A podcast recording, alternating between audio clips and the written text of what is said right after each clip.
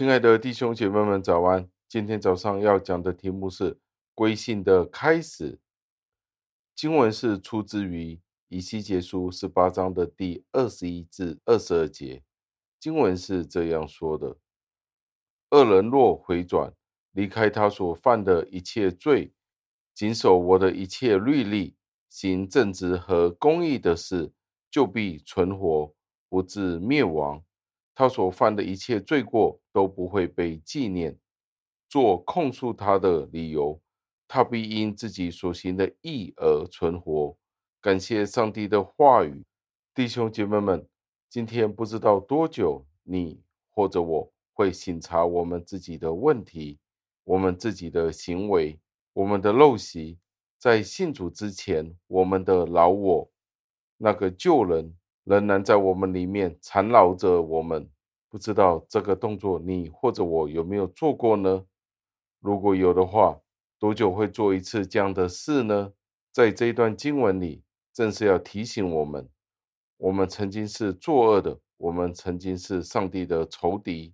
在这里说到，恶人要回转，离开他所犯的一切罪之后呢，要谨守上帝的一切律例、一切的诫命。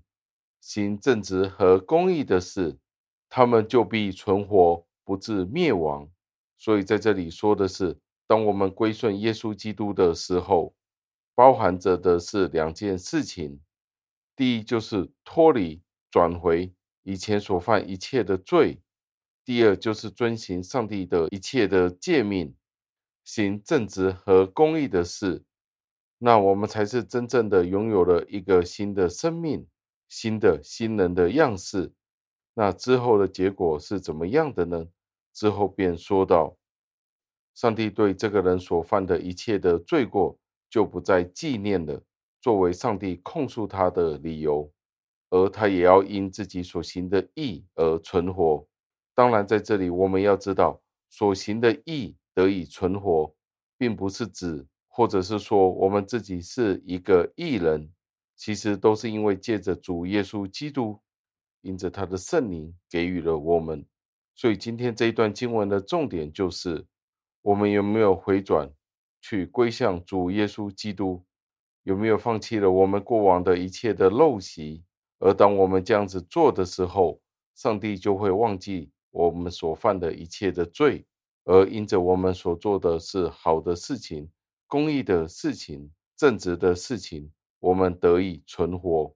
那今天的问题就是，你与我有没有时常的去反思我们自己的问题，反省我们的行为？这是十分重要的一个问题。